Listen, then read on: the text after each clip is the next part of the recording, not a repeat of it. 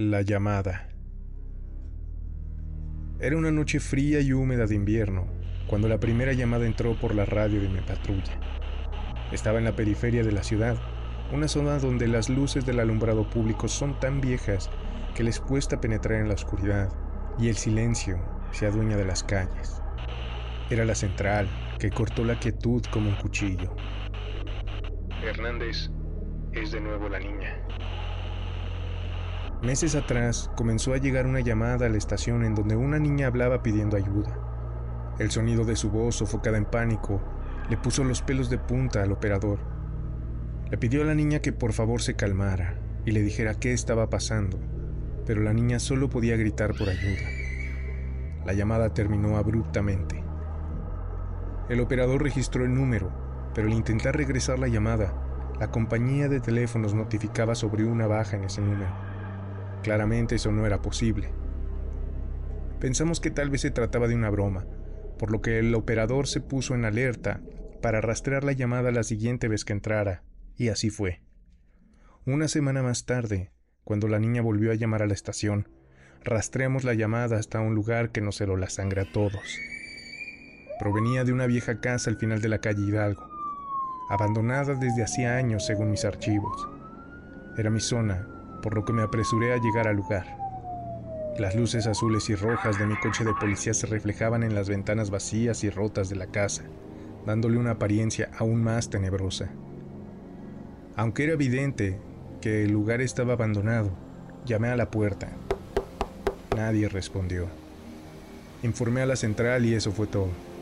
Decidimos cerrar el caso y quedarnos con esa extraña anécdota para contar en noches oscuras como esta pero el destino nos tenía preparado algo más. Las llamadas no dejaron de llegar, a veces cada semana, a veces cada 15 días.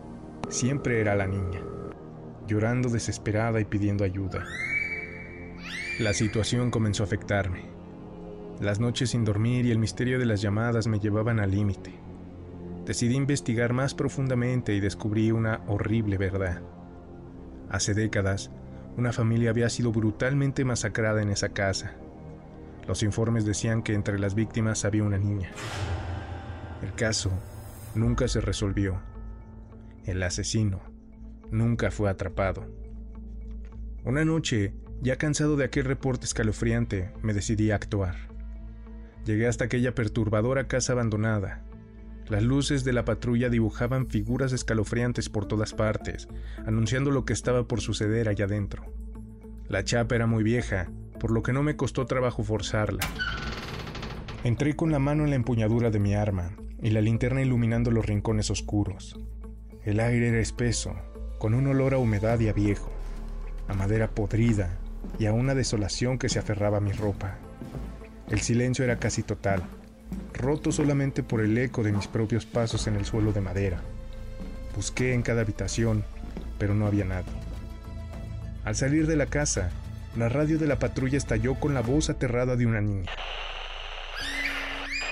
Lloraba suplicando ayuda, pero me decía que volviera, que no me fuera, que él estaba allá dentro con ella. Me quedé paralizado.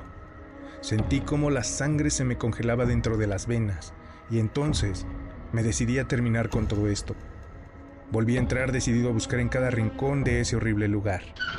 Al entrar de nuevo en una de las habitaciones y mover un viejo colchón en el piso, me encontré con algo que no esperaba. El asesino estaba ahí, acechándome. Parecía viejo y frágil, pero su sonrisa demente y el arma de su mano me dejaron claro que era él. Se lanzó contra mis piernas intentando herirme con su improvisada arma blanca. Luché con él y aunque era viejo, tenía la fuerza que solo tienen personas con el sistema repleto de drogas o completamente locas. Tal vez él era ambas. Pero antes de que pudiera someterlo, el anciano cayó al suelo, muerto. Parecía que había estado viviendo en la casa abandonada todo este tiempo. Con el cuerpo del anciano pudimos cerrar el caso de 15 años atrás. Las pruebas de ADN eran contundentes. Ese hombre había sido el culpable de la masacre de la calle Hidalgo. Nunca más volvimos a recibir la llamada de la niña.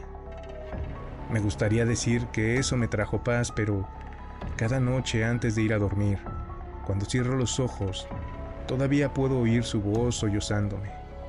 Todavía puedo leer la humedad de esa casa y de alguna manera puedo sentir su frío y su miedo. A veces en la quietud de la noche me pregunto si todo esto le trajo paz a la niña, o si su espíritu sigue atrapado en esa casa, condenada a repetir esa fatídica noche una y otra vez.